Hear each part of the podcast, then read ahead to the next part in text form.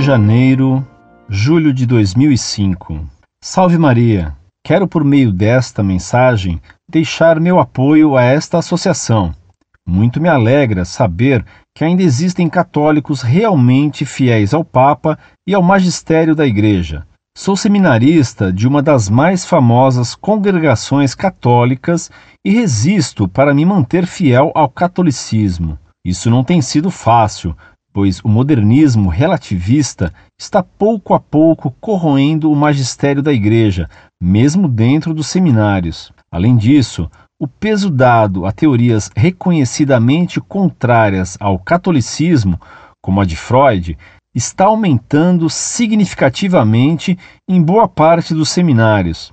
Sei que o aumento do freudismo deve estar ligado em grande parte ao medo das congregações de que ocorram escândalos entre seus seminaristas, mas isso não pode se tornar uma via de entrada para teorias que têm em seu núcleo a ideia de autorredenção relativista. Observe também como as congregações abandonaram o uso do hábito religioso. Alguns dizem que foi devido ao Vaticano II, mas em nenhum documento do Vaticano II encontro que o hábito deveria ser abandonado. As congregações abandonaram porque quiseram e penso que em oposição ao Papa e muitas vezes a favor de argumentos sociologizantes ou psicanalíticos fracos. Por favor, me corrijam se eu estiver errado. Pela intercessão da Santíssima Virgem Maria, que Deus nos abençoe.